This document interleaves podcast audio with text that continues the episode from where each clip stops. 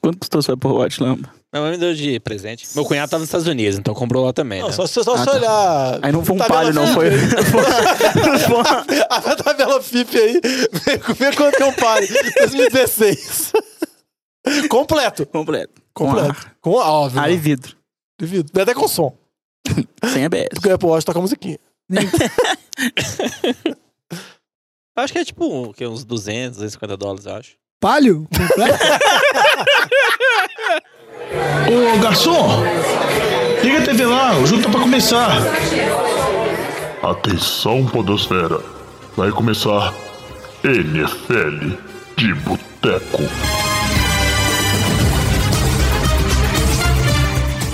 Bem-vindos a mais um NFL de Boteco, seu podcast preferido sobre futebol americano. Eu sou o Thiago de Melo e estou aqui depois dessa primeira rodada do wildcard, que foi... A única rodada de wildcard, na verdade. Porque só tem uma. Aqui na informação! É verdade, o que eu queria dizer é a primeira rodada dos playoffs da NFL, que Oh. foi sensacional. Jogos bons, jogos meio ruins, mas ainda assim muito emocionante, como todos os playoffs. É sempre bom, né? Tá de volta aos playoffs, finalmente. Você vai falar que é o melhor playoff da história? Não é não, mano. É Não do é século, não. é do Playoff século. Não é não. É, do depois da século. melhor temporada do século, vamos combinar que os playoffs começaram um pouquinho mornos, né? Principalmente pelo lado da UFC. Mas antes de mais delongas, falar que ó, tem aqui comigo, ele já falou aí, Diogão Coelhão. Tudo bom, jovem? Temos também aqui ao vivo no nosso estúdio Antônio Lamba. Fala, Jovenil, beleza? Temos ele também que tá aqui gravando só porque é um cara muito profissional, Flávio Batata. casa dele. Não, mas eu poderia muito bem estar chorando deitado na minha cama ali enquanto vocês gravavam O cara podia estar muito chateado. E por hoje é só. E por diversos problemas de saúde, de trabalho e. de ver- Desculpas esfarrapadas. É, e de vergonha de ter errado todos os palpites, né? Num programa onde a gente tá aqui pra ter um mínimo de análise, né? Os outros membros do NFL de Boteco não estarão aqui no nosso boteco com a gente hoje. O Vitinho tá vivo? Eu não sei. Eu sei que ele tá incomunicável porque ele não dá conta de falar. Desde domingo? Se você ligar pra ele, ele não consegue atender. É. Domingo ele tava Nem muito. atender. Não consegue nem clicar, apertar a setinha pra cima. talvez ele consiga atender, mas não consegue É, falar. mas ele vai ter que conversar por código Morse no telefone com a gente.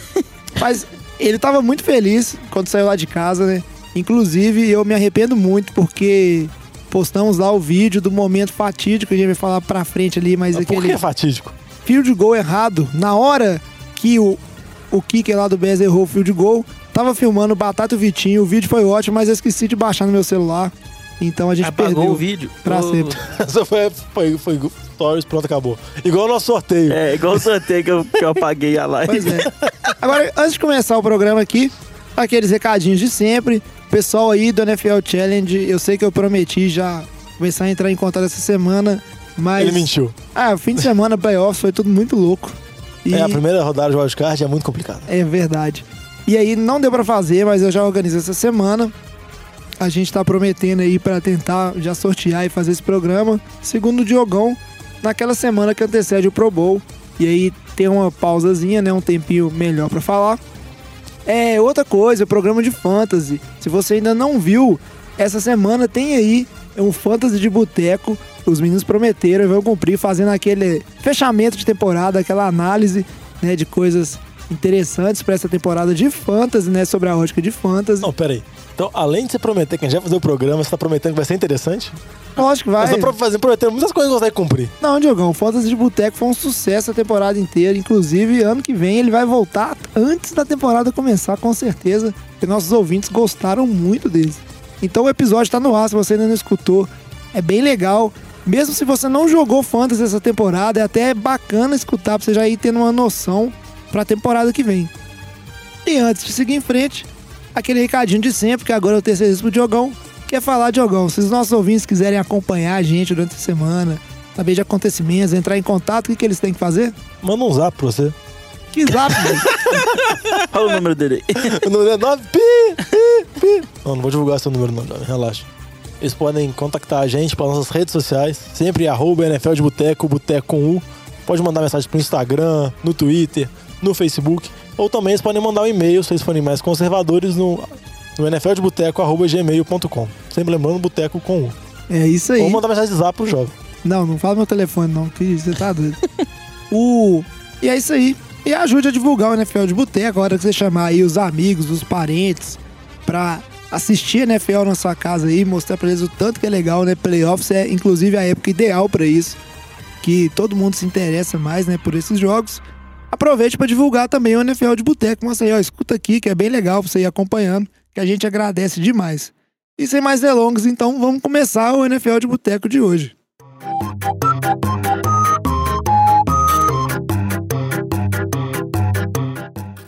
Antes de falar dos jogos da rodada e também fazer aquele, nossa, aquela nossa prévia, né, já tradicional sobre a rodada seguinte, vamos tirar esse primeiro tempinho do programa aqui, Diogão, para falar um pouco de notícias.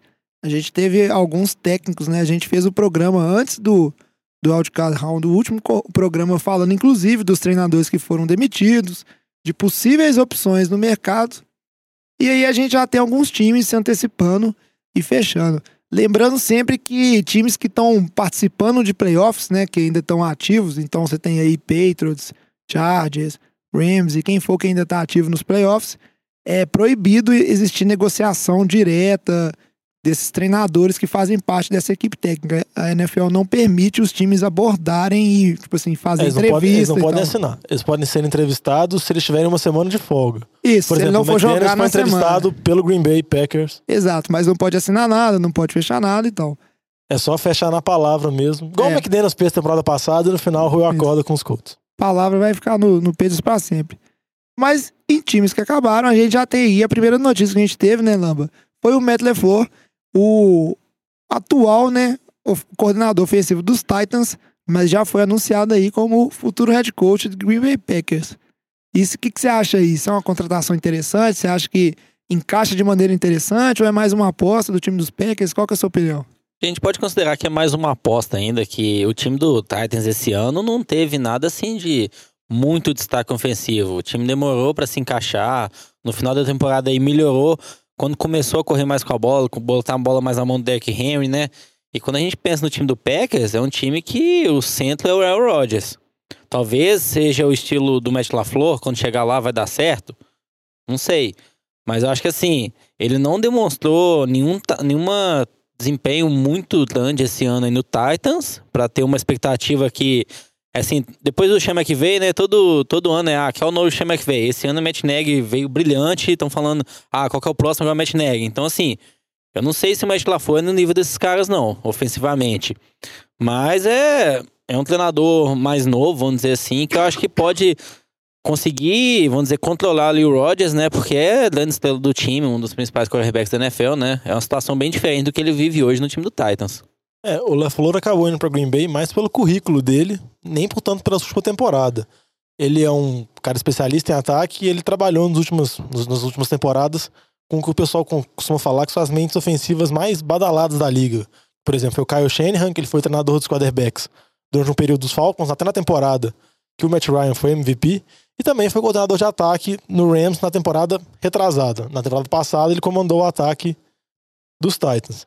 Então eu acho que a ideia é essa, igual o Lama falou, é uma aposta ainda, mas o Green Bay costuma fazer as apostas, por exemplo, quando o Mike McCarthy chegou em Green Bay, ele também era um treinador novo, ele também era um treinador com pouca experiência, ele, ele tinha sido apenas um ano play caller em São Francisco, igual o Matt LeFleur agora, só foi um ano play caller em Tennessee. Então tá trazendo isso, tá tentando, vamos dizer assim, trazer uma, uma, nova, uma nova esperança pro ataque de Green Bay, uma nova renovação e tentar, vamos dizer assim, aproveitar esses últimos anos de carreira do Rodgers. É, uma situação interessante que enquanto o LaFleur foi pro, pros Titans, muito no sentido de ajudar nesse desenvolvimento do Mariota, né? Agora ele chega num, num time que já tem um QB consolidado na liga. E eu acho, eu queria só perguntar aqui, jogar na mesa, que com certeza também teve um pouco do dedo do Aaron Rodgers nessa contratação. A gente viu que boa parte do desgaste que aconteceu em Green Bay entre o McCarthy, a instituição, e o Aaron Rodgers foi porque foram tomadas decisões sem uma consulta prévia né, do Aaron Rodgers e ele se sentiu um pouco é, é, revoltado, excluído. Ele não gostou, né, principalmente aque- a- aquela coisa da demissão do, do George Nelson, né, da, da troca dele, né, da liberação dele. Também mandou o treinador dele de QBs embora, sem ter avisado o. Rodgers E aí eu acho que tem um dedinho dele também nessa escolha. Então ele vem não só pra trabalhar com o time de Green Bay, mas pra trabalhar um pouco junto com o Aaron Rodgers e montar esse ataque e tentar aproveitar as coisas de maneira melhor. Vocês acham que isso faz sentido? Ah, com certeza. Falam que até o Rodgers fez até um pouco de lobby pra permanecer o Joe Philbin, que era o treinador interino, mas não deu muito certo. Ele foi muito mal nos últimos jogos. Mas com certeza deve ter sido conversado com o Rodgers, porque além do Rodgers ser o jogador mais valioso da franquia, é o jogador mais importante. Então, não faz sentido você assinar com um treinador que é uma mente jovem, uma mente nova, ofensiva, pra você tentar desenvolver o Rodgers do sistema do McCarthy, que era, um sistema considerado mais ultrapassado, se o Rodgers não tá totalmente concordando com isso. Só uma coisa pra complementar, jovem, provavelmente o Mike Patton, que era coordenador de defesa, defesa de Green Bay não foi mal na temporada passada, deve permanecer cuidando da defesa, já que o LaFleur é um treinador que, vamos dizer assim, ele é totalmente voltado pro ataque mesmo. Acho que ele não vai mexer na defesa ali, né? Eu acho que, além disso tudo que o Diogão falou, a gente tem que pensar um pouco na experiência do Rodgers em campo, né?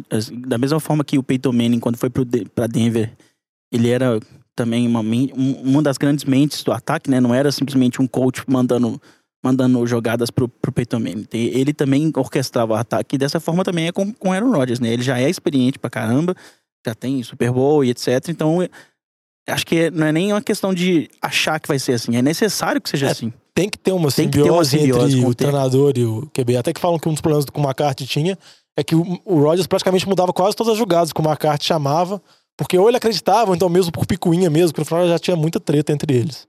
Aproveitando que você tá falando aí, Diogão, a gente tem que anunciar aqui também que o seu atual time, não sabemos se será na temporada que vem, né? Porque imaginei que os nossos Ele ouvintes. ganhou uma fossem- camisa desse time. É, o problema é seu, ué. Ele ganhou uma bola desse time. Mas se você quiser declarar que você é torcedor apaixonado, tô- porque você fala que tá torcendo aí, mas na hora que o time vai mal, você fica aí, ó, não assume. Não, esse ano o Chargers tá indo bem, hein? Acho que esse ano acho que ele assume. Não. Charles é Não, um time muito Chargers bom, velho. Não, não, ele tá- já tá falando de tampa. É, Não, eu sei, mas Não, e eu quero. Porque o negócio também é o seguinte: os agora vocês ouvintes. estão vão- proibindo ele de torcer pro Chargers também, tem isso? Não, aí quem vai escolher vai ser igual esse ano. Vão ser os nossos ouvintes que podem escolher Tampa de novo, não sei. Mas a verdade é que Tampa contratou aí o Bruce Arians, que estava aposentado Aposentadoria longa dele, né? é, de um, ano. Começou a querer voltar aí namorando com a ideia de ir pro Browns, mas o Browns não quis muito saber do Arians. E ele falou no meio do caminho que também teria interesse nos Bucks. E o time do Buccaneers lá, Tampa acabou contratando. Uma contratação que, na minha opinião, ela é interessante para um time de Tampa que já é, vamos dizer assim, até apesar dos problemas, é um time já bem formado, né? Não é um time em reconstrução. Ter um treinador o, experiente para ajudar a fazer esse elenco dar certo, não só taticamente, mas quanto grupo. Ah, Eu acho que a principal aposta da chegada do Arians em Tampa é a recuperação da carreira do Winston. Mais que o Winston não seja um QB veterano, ele é um QB jovem ainda, ele tá terminando o primeiro contrato dele com a NFL. Ele já passou por muitos altos e baixos, tem muitas dúvidas de um pique que você não se espera ter com um pique de primeira rodada, com a escolha 1 de um draft, foi o caso dele. E o Bruce Arians é conhecido como um cara especialista em QBs. Só lembrando que já trabalhou com Big Bang, trabalhou com Andrew Luck início de carreira, foi o responsável por Palmer, ressuscitar o cabeça. Carson Palmer em Arizona. Ele tem até um livro muito famoso do Guru de Quarterbacks, que é muito famoso nos Estados Unidos, de como trabalhar com QBs. Então acho que a aposta de Tampa foi essa mesmo, contratar ele para tentar, nesse último ano do James Winston, que eles devem pegar essa quinta opção no último ano de contrato, para tentar ver se o Winston é para valer ou não, e se caso não seja para valer, partir para novas apostas. Mas eu acho que a aposta é essa mesmo, tentar ressuscitar o Winston com o Arians. Não, exatamente. A gente vê que o Bruce Arians não queria ficar aposentado, né? Porque ele cai numa situação bem complicada. Como o Diego comentou, né? O James Ele Winston tentou não- cavar o Browns, É. só que não deu. Você não sabe se o James Winston é o futuro dessa franquia ou não. Se não for, você vai ter que procurar um outro quarterback. A defesa tá totalmente despedaçada. Tentaram pegar um running back no draft ano passado, não deu certo. Tem um corpo de receivers bom e ponto, né? Não, porque o que deveria ser feito, então, está sendo feito agora, eu até concordo. É o que deveria ser feito na temporada passada. Essa temporada, se você analisar friamente, foi uma temporada jogada no lixo, porque eles manteram o Dirk Cutter, que era um treinador que não tinha perspectiva nenhuma dele, então ficou mais um ano do Winston se arrastando, se vai, não vai. Então, em vez de tomar a decisão que era pra ser tomada há uma temporada, eles basicamente jogaram um ano fora do- da carreira do Winston da torcida de Tampa, para agora resolver com o Arians ou não. É, Aí, só uma coisinha que, pra. Último pra falar do negócio do Arians, só pra uma especulaçãozinha, é pra falar que provavelmente o coordenador de defesa de Tampa deve ser o Todd Bowles, que era o atual treinador do Jets, foi mandado embora. Que ele foi coordenador de defesa do Bruce Arians nos dois primeiros anos de Arizona, onde a defesa de Arizona é uma das melhores da liga. Então parece que ele deve fechar com Tampa também. aí não fez um trabalho tão ruim assim no tempo que passou no Jets com as peças defensivas que, Defensivamente, era um que- time muito que ele bom, né? tinha. Ele conseguiu fazer aquela defesa render e a gente viu essa temporada o tanto que a defesa de Tampa Horrível. Foi horrível e isso prejudicou aquele ataque que começou muito bem e aí depois andou tudo. E já que você falou em The Cutter aí, Diogão, só pra anunciar aqui que ele agora não é mais o head coach dos Bacanias, mas já foi anunciado como o coordenador ofensivo do Falcons, que é um time que teve muitos problemas no ataque, principalmente dentro da red zone, né? Isso foi muito criticado durante a temporada inteira que o Falcons não conseguia marcar touchdowns ali quando tava dentro da red zone. E tá aí, mandou o Steve Sarkisian embora e a gente tem aí o Dick Cutter entrando. Não, só pra falar que é ret- o retorno dele pra Atlanta, que ele foi o coordenador de ataque do Matt Ryan antes do Kyle Shanahan chegar. Então ele tá voltando, já trabalhou nesse sistema com o Matt Ryan, com o Julio Jones, tá voltando agora. A gente aqui no NFL de Boteca, a gente vai continuar seguindo essas movimentações e sempre noticiando pra vocês, né, para que vocês fiquem por dentro dessas modificações de treinadores aí, né, os times se preparando pra temporada que vem. Tem especulação muito forte aí do atual, né, era o, o head coach do Texas, Texas Tech, né, lá no, no college universitário, né, no, e era o Cliff Kingsbury, que provavelmente pode ir pro Cardinals, o Diogão, que é o nosso insider aqui da NFL, já dá até como certo. E o time do Browns também tá procurando mentes novas, não quis o Bruce Arians aí, né? Que é um treinador mais gabaritado, assim, mais rodado na liga. Mas muito se, anu- se anuncia também, né, Diogão, de manter talvez o Fred Kitchens, que é o atual eh, coordenador ofensivo, que foi muito bem, né, diga-se de passagem, Quando assumiu a quando ele posição. assumiu a posição de chamar jogadas, ou o Kevin Stefanski, que seria o coordenador ofensivo do Vikings. E reforçando aquela coisa, todo mundo querendo mentes ofensivas pra Todo mundo que é o novo chama né? que veio. Que eu acho engraçado que, além do chama que veio ser novo, todo mundo quer o novo chama que veio, que é uma coisa bem louca. Chama que não tem nenhuma vitória em playoffs aí, todo mundo já quer reproduzir a mesma coisa, o mesmo É, sistema. por conta da revolução que ele conseguiu fazer com o ataque e o Jared Goff, principalmente, né? O primeiro ano do Jared Goff a gente viu que foi muito ruim, muito ruim mesmo. E do segundo ano a gente viu uma, uma subida de desempenho assim, a astronômica, né? É, e é, Você espera o Trubisky ano que vem. Batata. É, não é esse ano já, não? É, o McVay Não, foi mas, nesse mas o ano. Matt Nagy chegou esse ano. Porra, é, mas ano o, vem ele o Goff foi bem no ano passado também. Batata, é. Não, o, o- o que eu acho legal é que, igual o Joel falou, todo mundo procura o novo chama que veio e todo mundo tenta fazer tipo a mesma receita, que foi o que o Chicago fez. Você traz uma mente ofensiva nova, que vai ser o head coach, e você, traz um e você tem um treinador especialista em defesa mais experiente. No caso do Rams era o McVay e o Wade Phillips, no caso do Chicago era o, o Vic Fangio e o Matt Nagy, o head coach. Então, tipo assim, você pode É. esperar, por exemplo, o Kingsbury, que tá indo para Arizona, é uma das mentes ofensivas. Provavelmente eles vão trazer um, jogador, um treinador de defesa que até, às vezes até tem experiência Rio Jackson. como. Não, mas ele é de ataque, Lamba. ele é ruim, mas ele é de ataque. e o Jackson faz tudo, cara. O cara é um mestre. Ele ainda vai ser GM e no futuro vai ser dono de um time. Achei que ele ia ser o novo comissário da NFL. Nossa, pode ser também. O pensou? pessoal especulou muito que ele podia virar o novo coordenador ofensivo dos Vikings, mas parece que foi descartado já a possibilidade. É, de cara tem o GM lá, o time que contratar o Rio Jackson pra ser alguma coisa tem que ter muita bala na agulha, porque a torcida já desconfia. Mas a gente vai acompanhando isso aqui, como eu disse. Só antes de começar nos jogos é, do, da NFL, vamos fazer um puxadinho aqui. Né? Vou até chamar o Lambert pra falar aí. O Foi Lama tá sugestão, apaixonado. sugestão do Lambert, O ele tá Lama tá apaixonado. apaixonado por um garoto. Que pra quem a gente não é, a gente não cobre futebol americano universitário aqui no NFL de Boteco. A gente mas mal, mal consegue cobrir o profissional. É, mas é mais, mais uma questão por Diogão. falta de, de tempo e etc. pra acompanhar e não só é, acompanhar, mas produzir o conteúdo. Mas se você não viu, vale a pena procurar aí na internet pra ver. Essa segunda-feira a gente teve, segunda-feira, dia 7, né? A gente teve a final do, da CBS lá, que entre todas as finais que acontece do, da NCAA, né? O futebol americano universitário. É a, a mais importante, assim, né? É a que sagra o campeão, que é considerado como se fosse o, o campeão é, verdadeiro do college, que foi entre Clemson e Alabama. E foi um show de jogo, vale a pena ver, mesmo se você não acompanha. E tem toda uma, uma coisa em torno do QB de Clemson, que é o menino sensação e a nova paixão do Lama, né, O Lama? pessoal até chamando ele de Sunshine, né? Louro. o pessoal. É. o pessoal. Mas eu acho que, resumidamente, é o... eu tinha visto nos jogos dele, jogando muito, e se ouve falar muito dele, não é de agora. Quando ele jogou no high school, ele jogou no mesmo colégio que o. no mesmo high school que o Deshaun Watson, ele quebrou todos os recordes do Deshaun Watson. E agora ele tá em Clemson, então tem tudo pra quebrar os recordes do Deshaun Watson em Clemson Você vai também. pra Houston? É, eu acho que não. Aí também não. Mas tá seguindo o mesmo caminho e até quando ele tava no high school no ano passado, ele era o prospecto número um do país. escolheu para Atlanta, teve oferta de todas as universidades, as melhores universidades, inclusive Alabama.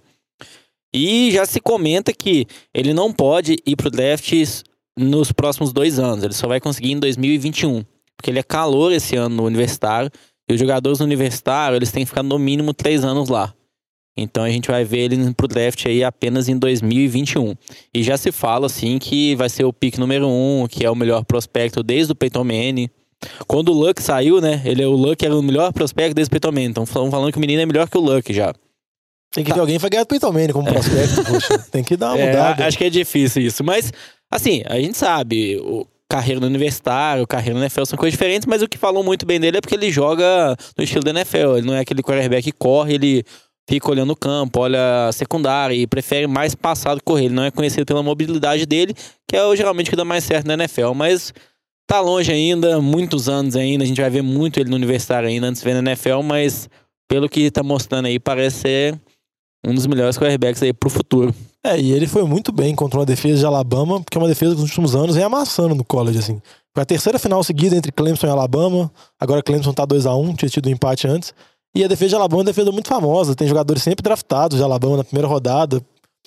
Os especialistas especulam que vão ter, sei lá, 5, 6 jogadores draftados na, na próxima temporada. Sempre uma defesa muito forte. E o menino, no primeiro ano dele, com 19 anos, já foi muito bem. É, Alabama realmente é o, é o, o time universitário aí que mais produz jogadores de defesas que dão certo na NFL ali, né? Pois é. Então a gente encerra por aqui o. Não, um programa, Diogão. Não precisa olhar pra minha cara, né? A gente encerra Eu esse o breve, Uber já. esse breve giro sobre o que aconteceu de importante aí, né, em termos de notícias essa semana. E vamos agora falar do que interessa, que é do Wild Card Round, o único que tem, segundo os meninos aqui. Por ano. Segundo a gente e tudo a NFL. E do Informação no programa, coisa bomba. E do que, que a gente espera pro Divisional Round, que também é um só, né? Boa, Sim. boa jovem. Aí tá? Super? Bowl também, você. Não vou dar spoiler, não, mas é. Mas, é, um- tem, mas tem a final, né? é a final Super também. Bowl. Que também é. Isso aí, então seguindo em frente.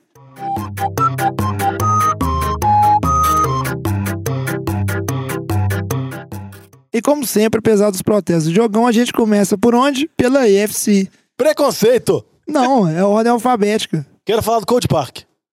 Calma, Não. tem que segurar até o final. Só Pode- depois, jogão. pode estar pulando isso aí. Como o programa passado, a gente, a gente fez o seguinte, a gente vai manter esse esquema. Em vez de falar dos jogos antes e aí depois fazer essas previsões, a gente já foca ali no que vão ser os jogos e aproveita para falar do jogo que gerou esse confronto. Então, o primeiro jogo que a gente vai ter no Divisional Round nesse, nesse fim de semana é um jogo de sábado, às 7h35. No sábado, os horários são os mesmos do, da rodada passada. Então, fique atento aí. Tem dois jogos no sábado, dois jogos no domingo. O primeiro jogo que acontece sábado é um duelo que tem tudo para ser muito bom entre Indianapolis Colts e o Kansas City Chiefs. O, o duelo que vai acontecer lá no estádio do, do Kansas City. Isso, Arrowhead. isso aí, Arrowhead. E isso aí vai acontecer. Esse, esse jogo aconteceu porque o Colts atropelou, apesar da maior parte da opinião aqui do pessoal do NFL de Boteco, que seria que jogar em casa poderia favorecer Houston. Mas os Colts atropelaram Houston por 21 a 7 em casa. Um jogo que não foi emocionante porque se resolveu muito cedo, né, Diogo? Não, resolveu muito cedo. O primeiro tempo terminou 21 a 0 pro Col- pros Colts. Uma vitória, vamos dizer assim, avassaladora, principalmente no primeiro tempo, em todos os aspectos da bola, assim. O ataque dominou o jogo inteiro, desde a primeira campanha. Parecia, vamos dizer assim, uma aula de play calling do Frank Reich em cima do treinador de Houston. Vamos dizer assim, muitos recebedores livres, o Luck sempre com tempo, o jogo terrestre funcionando com o Marlon Mack. E a defesa dos Colts, que é uma defesa que melhorou muito nessa temporada e jogou bem o jogo inteiro. Se o ataque, vamos dizer assim, foi mais conservador no segundo tempo, não produziu pontos, a defesa foi bem o jogo inteiro, pressionou o Deshaun Watson o jogo inteiro, igual tinha feito na temporada regular. E o ataque de Houston não conseguiu fazer quase nada. E uma mostra disso é o DeAndre Hopkins, que teve acho que menos de 40 jardas. Geralmente é um receiver top da liga, por mais que tinha algumas notícias falando que ele estava meio baleado, tinha um- alguns vídeos dele fazendo, vamos dizer assim, um alongamento antes do jogo, mas nunca vai saber. É, o que, foi, o que o que aconteceu. foi especulado é que ele tava com uma lesão no ombro e jogou o jogo com essa lesão, mas a gente viu que a baixa produção dele não foi só por conta dele também, né? A bola simplesmente não chegava, o ataque não produziu. Acho que foi um jogo que todas as limitações que o time de Houston é, teve ao longo da temporada inteira, que em alguns jogos aparecia, outros não. Nesse jogo apareceram todas, né? Que sempre foram bem criticadas ali sobre o time de Houston. E aí, nos playoffs, meu amigo, não tem chance, né? Perdeu, tá fora. É, e só terminar, Lambo, e o Colts continua muito forte na batida, muito, muito firme. Venceu os últimos nove dos dez jogos. Por mais que ter um confronto muito difícil com o Kansas City, eu acho que nenhum time gostaria de enfrentar o Colts agora. É um time bem completo. Acho que um ponto que a gente dá muito destaque desse time do Colts também, ofensivamente, é o jogo corrido, né? A gente viu o que, que o Marlon Mack fez. Ele quebrou o recorde de jardas por um running back do Colts nos playoffs. Então, Ele correu 24 vezes com a bola, 148 jardas. O time do, P, do, do Colts como um todo correu 35 vezes com a bola para 200 jardas. E o time do Houston correu para 105 jardas, é quase o dobro. Então isso ajuda também a controlar um pouco o relógio, você faz um ataque mais balanceado, é, você coloca mais pressão no Deshaun Watson, um pouco também, porque o Colts saiu na frente, né? Teve que sempre, o Houston sempre correr atrás do placar. Mas assim, Colts conseguiu controlar o jogo. A defesa de Houston, que era uma das melhores defesas, boa contra o jogo corrido. A gente não viu o J.J. Watt aparecendo, a gente não viu essa defesa aparecendo fazendo nada, velho. Então, assim, o que se esperava um pouco que seria o, duelo ali da linha defensiva com a linha ofensiva do Colts, a linha ofensiva do Colts ganhou porque Andrew Luck não foi sacado e Isso aí, inclusive o, o Texugo do Mel, né? O, o safety passou vergonha nesse jogo. Ele que é tão badalado assim, veio pra Houston pra ajudar a resolver um problema que existia na secundária. Mas esse jogo passou vergonha e novamente o, o T.Y. Hilton tendo um bom jogo contra o Houston, né? Na casa lá dos Texans. E só pra complementar como o Clão falou do Marlon Mack, eu acho que é muito fruto do investimento que o Colts fez nos últimos dois drafts na linha ofensiva. Tanto o Kelly, o center draftado, quanto o Quentin Nelson, o guard, que já foi pro, foi pro Pro Bowl esse ano, teve no primeiro time. Ambos são muito dominantes, são muito bem. Você vê que, tipo assim, esse investimento dos Colts, esses drafts que o novo GM vem fazendo, vem se mostrando, assim, mudou o time. Porque se a gente olhasse o time dos Colts no início da temporada, a gente olhava, tinha esperança do Luck, mas você não via tantos talentos assim no time, tanto no ataque quanto na defesa. O time era um time muito pobre. Mas alguns talentos surgiram, principalmente jogadores muito novos, e você vê que o time é muito bem treinado. Isso que me chama a atenção. Você vê que são jogadores assim que ninguém dava nada, mas tá funcionando, o time vai e vai indo. Enquanto o time de Houston eu já tenho algumas certas dúvidas com relação a isso. Porque, por mais que o time, igual você falou, o time tem Deshaun Watson, tem DeAndre Hopkins, tem J.J. Watt, tem Javedon Clown, Tyron Matthew, tem jogadores mais de nome, mais pesados que os Colts. Mas parece ser um time muito travado, principalmente em termos ofensivos, assim. Parece que o time pra aí vai meio que capengando, o jogo terrestre não funciona sempre, deixa Watson ter que improvisar, correr pra um lado, correr pro outro, dar um balão pro DeAndre Hopkins. Você vê que não existe uma coisa contínua igual o Colts tá parecendo. É. E o, o time dos Colts aí, que já chegou a estar 1-5 né, na temporada, só confirmando essa arrancada final, que chegou bem forte, né? O time evoluiu muito. Concordo com você, Diogo, que a parte do, do treinador aí, do Frank Reich, tem muita influência. Ele Às trouxe, vezes ser trocado é bom, né? é, ele trouxe esse, esse lado aí é, mais multilateral para esse ataque dos Colts, que nos últimos anos aí, prévios à, à lesão do Andrew Luck, era basicamente zero jogo corrido e Andrew Luck resolvendo bola pro alto o tempo inteiro. É um time que chega bem forte, mas eu queria saber de vocês se o Colts chega forte o suficiente para ganhar dos Chiefs, qual seria o caminho dos Colts para conseguir levar uma vitória. Esse time dos Chiefs que parece que é engraçado, né? A gente fica uma semana sem ver o time jogar, a gente já meio que esquece um pouco como é que o time joga, ou às vezes fica até aquela insegurança, né? Será que resolveu os problemas que os Chiefs tinham no final da temporada? Será que essa pausa ela vai fazer bem ou não para a equipe dos Chiefs? O que vocês acham? Para mim, a, a chave, eu acho que assim, uma semana de descanso eu acho que é positivo pro time. Eu acho que o jogador não, não sai de forma, assim, eles estão jogando aí 16, se- 17 semanas seguidas, né? Tirando uma semana de bye. Então, uma semana de descanso eu acho que é muito bom pro time, na verdade. Em relação ao jogo, eu acho que o ponto principal pro Colts é ser o jogo corrido. Acho que assim, é um pouco do que eu falei, que foi o jogo contra o Texas, que é uma, era a melhor defesa, cedia 3.4 jardas por carregada só. E a gente sabe que a defesa do Chiefs é uma das piores da liga contra o running back. Então, se o Marlon Mack conseguiu correr bem contra esse time do, de Houston, eu acho que ele tem tudo também para ter um bom jogo contra o time de Kansas City. E qual é a vantagem também de correr mais com a bola? Você vai controlar o relógio, você deixa o ataque do Chiefs menos tempo dentro de campo. Porque você sabe que é um ataque totalmente explosivo, com o Tarek Hill ali que só faz big play. Então acho que a chave para o Colts é isso: é controlar o relógio, deixar o mínimo possível o time do Chiefs, o ataque dentro de campo e correndo de forma efetiva ali com isso. Não, no fundo, a defesa de, dos Chiefs ela é ruim contra o jogo terrestre, é ruim contra o jogo aéreo, ela é ruim em vários aspectos. O que ela é boa botar pressão no QB e conseguir sexo. Tipo assim, a única estatística de defensiva boa deles é essa e eles vão ter sérios problemas com esse, com esse ataque do, do, dos Colts, que eu concordo com o Lambo. Um dado interessante é que os Chiefs vêm de cinco derrotas seguidas em casa nos playoffs. Uma coisa assim, impressionante e, e não é possível que isso vai acontecer de novo com os Chiefs. Já perderam para Tennessee na temporada passada, já tem uma virada que eles tomaram contra o próprio Colts mesmo, mas eu acho que foi no estádio de Indianápolis, se eu não me engano. Eu acho que vai ser um jogo muito equilibrado, igual eu brinquei semana passada, que eu achava que Houston e Colts seria o jogo mais equilibrado da rodada. Eu acho que, que Chiefs e Colts vão ser muito equilibrado, mas dessa, dessa vez eu tendo mais aí pro time jogando em casa. Eu acho que o Patrick Mahomes é muito bem, temporada de 5 mil jardas, vários TDs, vai, provavelmente deve ser o MVP da liga. Eu não sei, eu acho que acho que a defesa dos Colts que foi muito bem contra o Houston, não sei se vai conseguir parar esse ataque dos Chiefs que vem muito bem e parece que o Chiefs deve ter o retorno. Eles estão torcendo para ter o retorno do Spencer Ware, que voltou a treinar, e do Sammy Watkins também, que tá parado tem muito tempo. Aí tem uma pequena chance dele voltar, e se ambos voltarem, dá uma ajudada boa. É, o Chiefs aí que desde o, daqueles acontecimentos policiais relacionados ao Karim Hunt, não conseguiu ainda é, substituir a altura ou pelo menos voltar a convencer com, com o seu jogo corrido. Não só o jogo corrido, mas a versatilidade que o Karim Hunt trazia enquanto running back ali para a equipe. Eu concordo muito com, com o que vocês falaram a respeito desse, desse jogo, né? Do que cada time tem que fazer.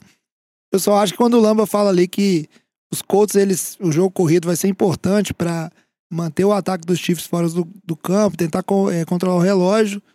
Eu acho que é o caminho certo. O difícil que eu vejo vai ser o Colts conseguir estabelecer uma vantagem em pontos sólida o suficiente para se valer dessa vantagem, porque segurar o ataque dos Chiefs é, é, difícil, o ataque é muito explosivo e vai ser interessante tentar ver o que, que essa defesa dos Colts pode tentar fazer para parar o Patrick Mahomes e companhia aí, porque eu acho que vai ser complicado. Inclusive, eu acredito bastante que esse jogo tem tudo para ser um, um tiroteio igual foi Chiefs e, e, Rams e sair muito ponto.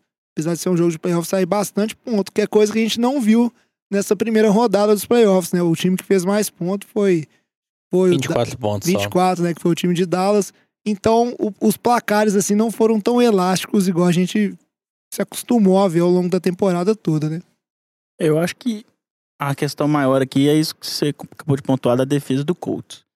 É, é, dependendo da atuação da defesa do Colts, esse jogo vai, vai ou descambar muito rápido pro Chiefs ganhar esse jogo, que eles vão abrir um placar elástico e, e, o ataque do Colts, por mais que seja bom, não é a mesma coisa que o ataque do, do Chiefs.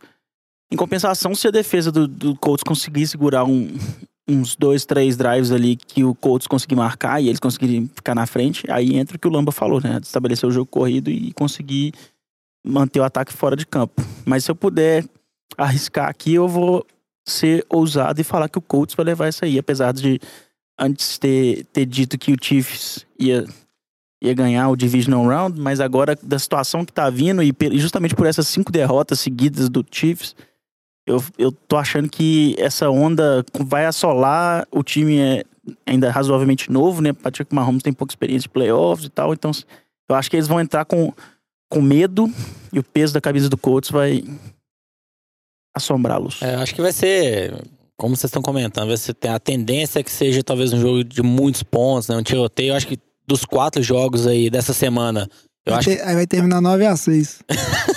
é, nós estamos bons. Termina 2x0. A tendência é que, é que, seja, o, acho que o melhor jogo de assistir desses quatro aí do, do final de semana. Até uma estatística curiosa, é, o, time do, o, o, time do Colts é, no Arrowhead Stadium, que é o estádio lá do Chiefs, tem o mesmo número de vitórias em playoffs que o time do Chiefs. Então, assim, os dois times no estádio do Chiefs têm duas vitórias cada um. Em playoffs, na história.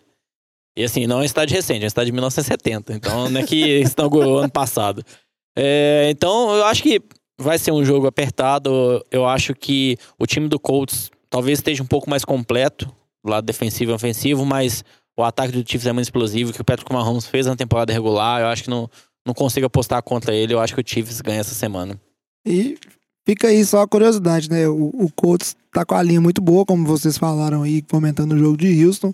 Andrew Luck aí, se não é o menos sacado, tá entre os QBs menos Tô menos sacados. sacado da liga. o menos sacado, né?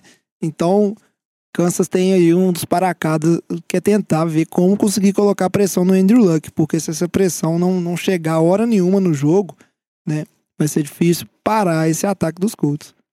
É, eu concordo com o que vocês falaram, mas eu acho que às vezes a gente acaba criando uma impressão desses times que fazem na baia, a gente acaba esquecendo tanto que esses times jogaram bem, principalmente no caso dos Chiefs, fez a temporada inteira muito boa, e no final da temporada até tava mais com o freio de mão puxado, mesmo nos últimos jogos e tudo. A gente acaba às vezes pegando mais a impressão dos times que jogaram recente, ganharam um jogo de wild card, então a gente acaba esquecendo um pouco. Eu concordo com o Lamba, eu acho que não é possível que o Teaser pra socar de novo. Eles fizeram uma temporada muito boa, o Patrick Mahomes teve uma temporada assim, de MVP. Então eu- eu aposto na vitória dos Chiefs. E outra coisa também é que o Andy Reid geralmente é um treinador que se prepara muito bem para os jogos. Ele teve uma semana para se preparar. Então é, é ver o Chiefs mesmo, mas eu não ficaria surpreso caso o Colts fosse lá e ganhasse. E, mas minha aposta é Chiefs. Isso aí, tudo pra ser um jogo bom.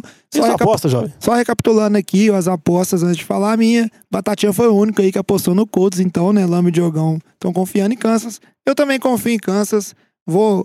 É, tá jogando em casa, eu acho que o time é bom, que o Diogão falou é muito importante, né? A gente às vezes fica Não, uma semana é muito, acontece muita coisa na NFL. E um ponto importante também de, de ser dito é que a gente tem que voltar um pouquinho com o coração. E esse time do Kansas é uma sensação do momento. Todo mundo quer ver o Patrick Mahomes aí chegando o mais longe possível.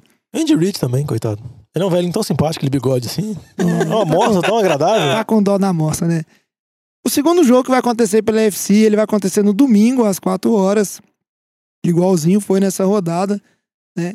E é um, um duelo entre Chargers e New England. Tem tudo pra ser um jogaço também. É, para ser bem interessante. Esse time dos Chargers que. Tadinho, né? Tão, tão judiados, tão desacreditados, mas que estão chegando muito fortes. E mostraram isso, inclusive, ganhando dos Ravens nessa rodada do wildcard.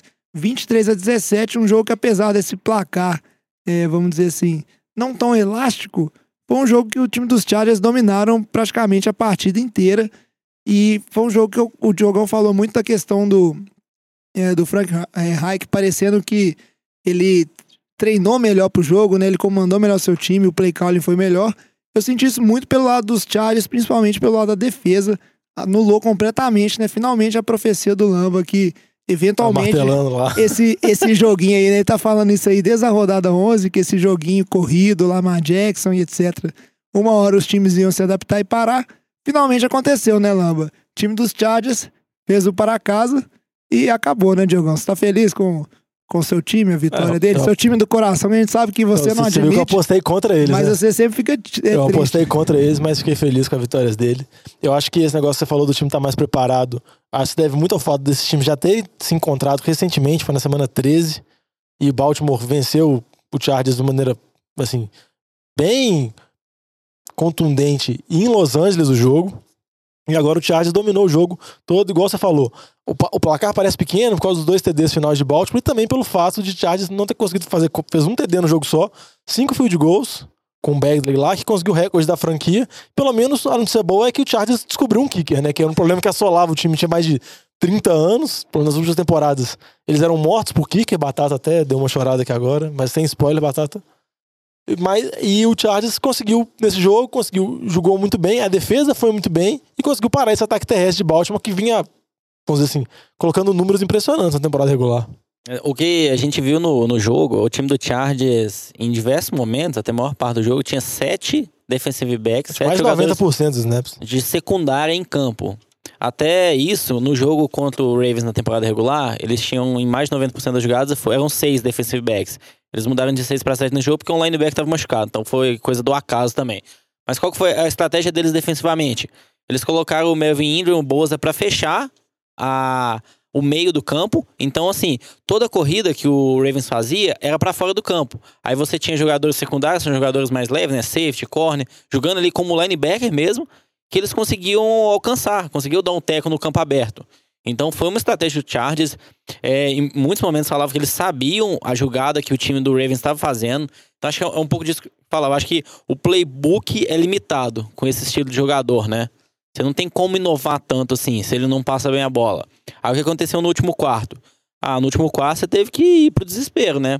Seu time aí 20 pontos atrás no placar, você não tinha outra opção. Você tinha que passar a bola porque você precisava pontuar rápido.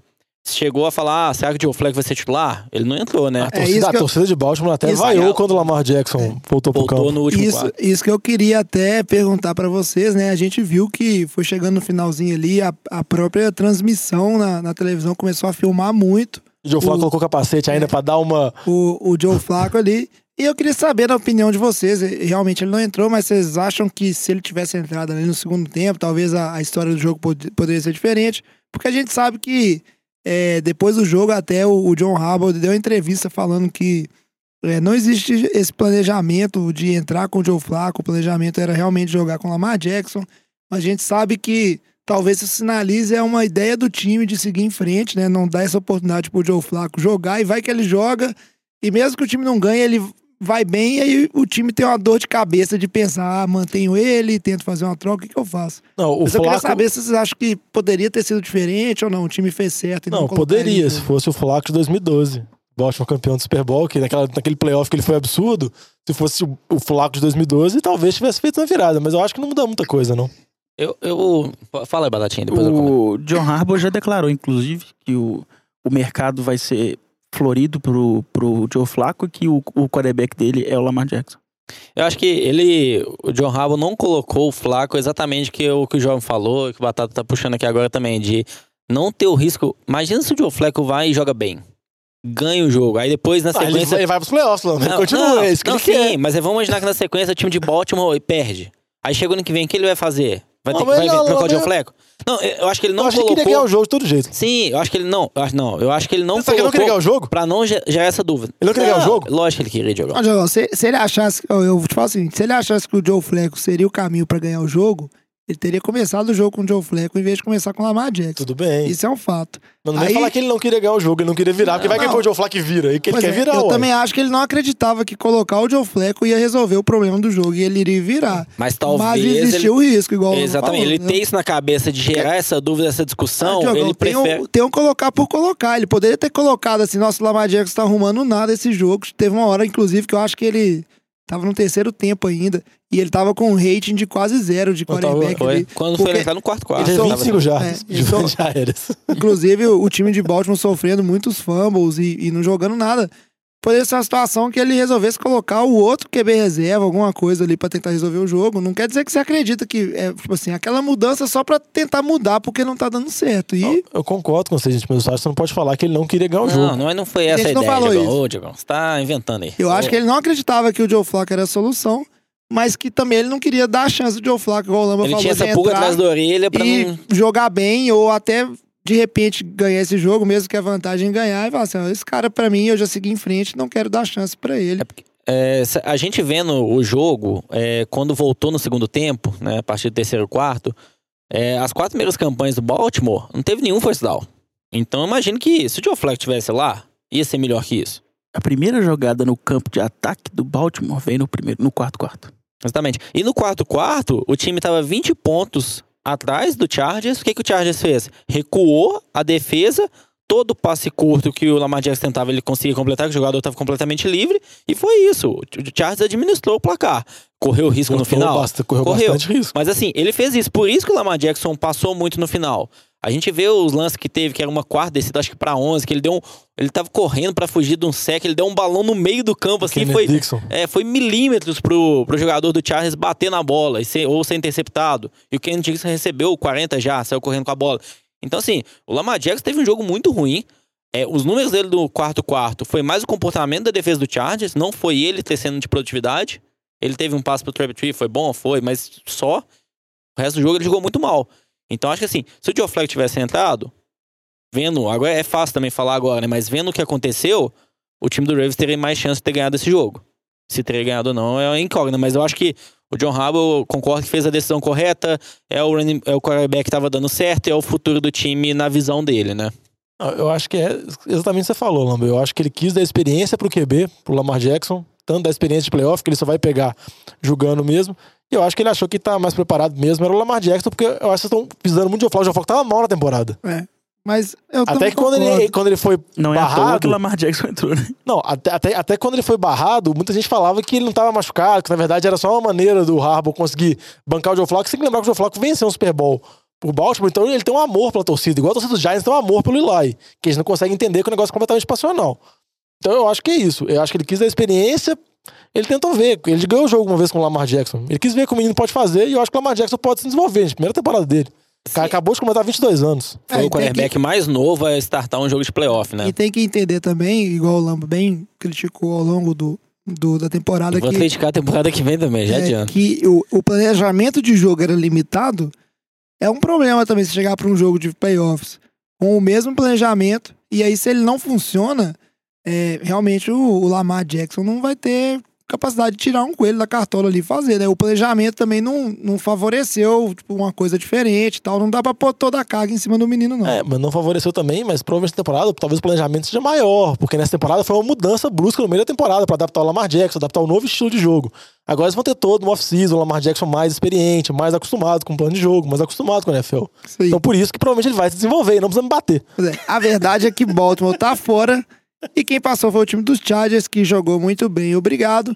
E agora vai viajar de novo, né? Sempre jogando fora de casa. É aí, perseguição contra é os. Chargers. Vai atravessar os Os Estados Unidos. jogar tipo 8 horas da manhã no, no horário local deles. Vai atravessar os Estados Unidos de novo pra chegar lá no Gisele Stadium e jogar contra os Patriots, né? Esse jogo que também tem tudo pra ser muito bom, né? A AFC tá, tá formando jogos interessantes nesses playoffs. O time do Chargers muito competente e é um time que tá chegando é, mais completo do que esteve a temporada inteira, né? Os jogadores que estavam lesionados aí só melhorando, inclusive o Hunter Henry, o, o Tyrande tão promissor, né? Que se lesionou feio aí. Foi É, ativado. antes, antes de começo da temporada foi ativado. Então talvez a gente vai ver ali uma arma a mais.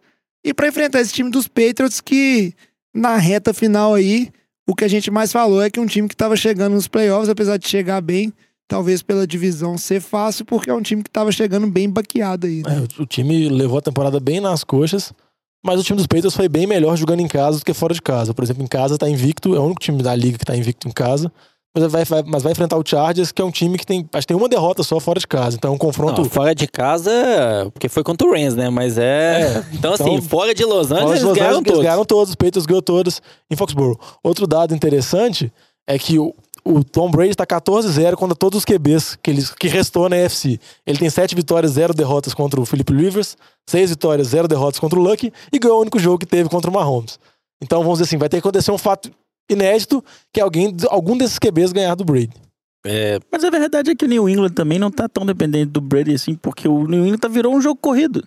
Você tem Sonny Michel, você tem os carinha lá estão correndo pra caramba. Nem quem diria, né, que Tom Brady iria virar um coadjuvante nesse ataque. A limitação do velhote. É, mas, mas- mas vai descartando o velhote aí. Não, mas a- é, é um pouco disso também, né? O Pedro se preparando aí pro futuro. Vamos, vai saber se o Brady volta ano que vem, se volta daqui dois anos. Então o time tentando balancear um pouquinho mais o jogo ali, não ficar dependente totalmente do Brady. Eu acho que vai ser um jogo muito mais complicado pro Chargers essa semana, sem dúvida nenhuma, né? Contra o Pedro, o Chargers não é o favorito. É tipo QB semana. móvel igual o Brady Lamar Jackson. É, mesma coisa.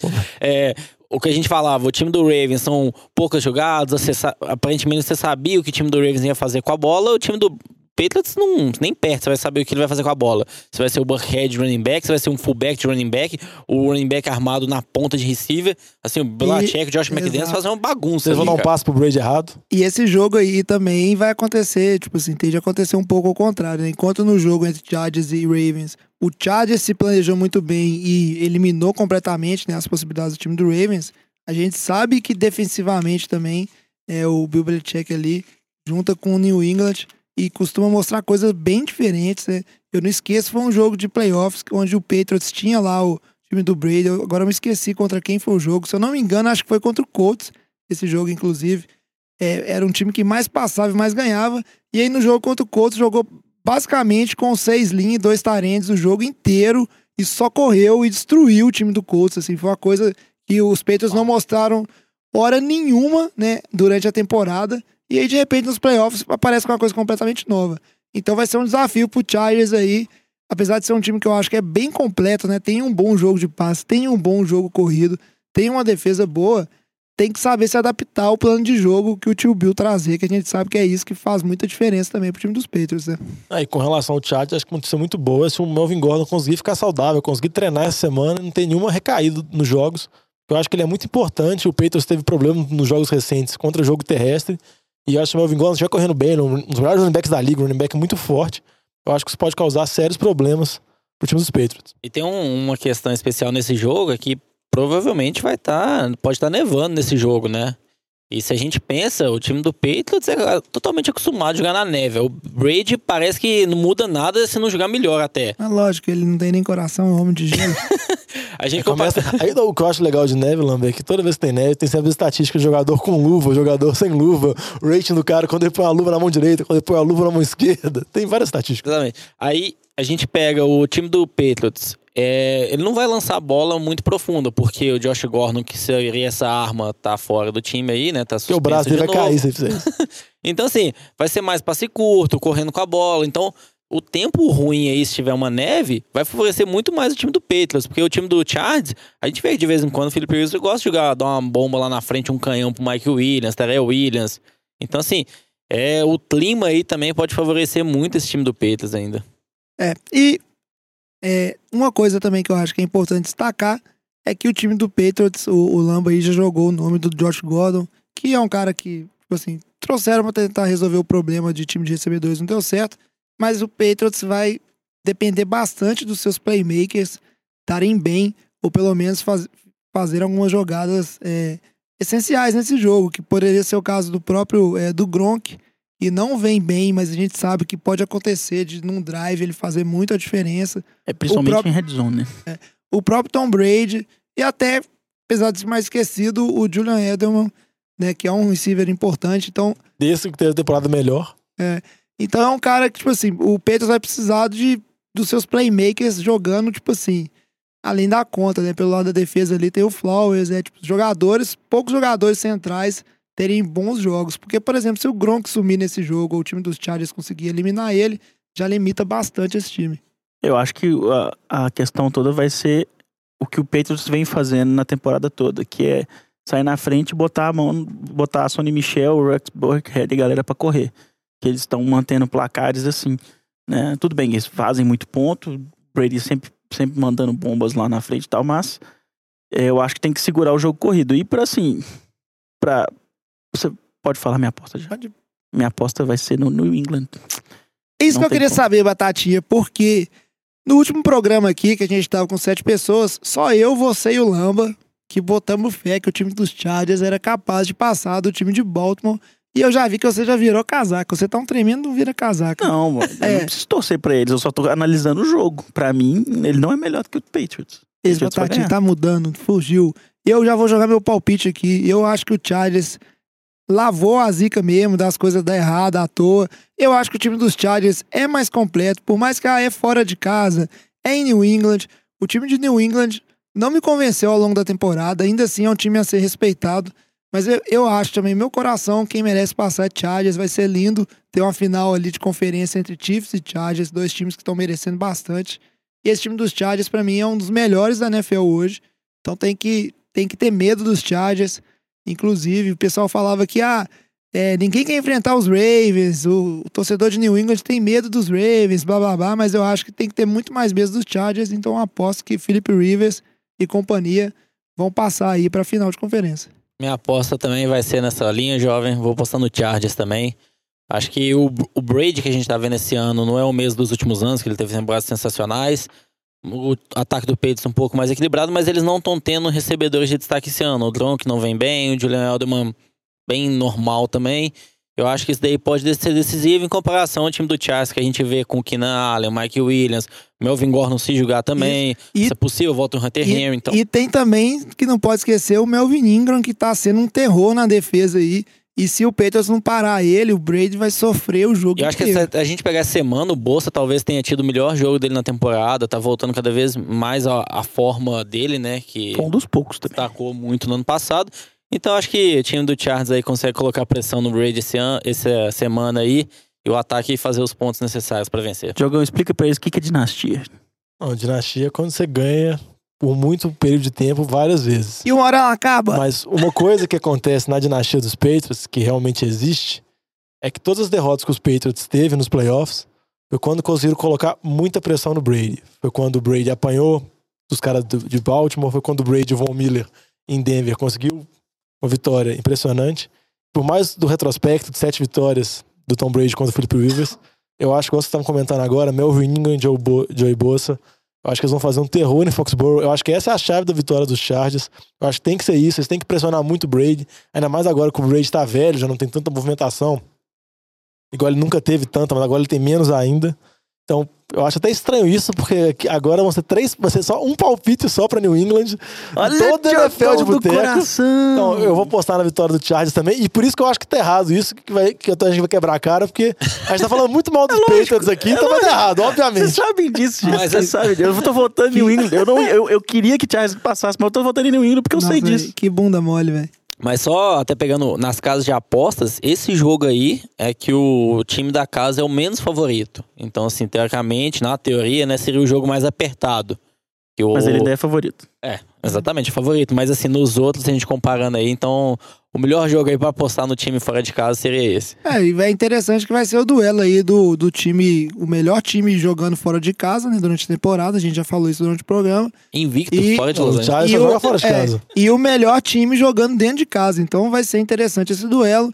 Inclusive, se o Patriots aí, Tom Brady, quiser ganhar meu respeito de volta, eu quero ver fazer igual no Super Bowl, executar o Philly Special lá dos Patriots de novo, que vai ser. Aí vai, eu vou É, no respeitar. frio vai doer a junta dele, velho. Não importa. Se for, é muito culhões, aí eu vou respeitar demais.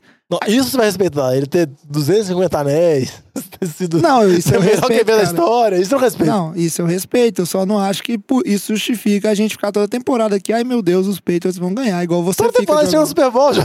Não, é porque a FC era ruim, agora a FC é boa. Mas então a gente fica com a FC por aqui, esses palpites. Depois eu vou coletar lá no grupo de WhatsApp o palpites do resto da, da galera pra saber se realmente tá todo mundo confiando nos Chargers igual a gente.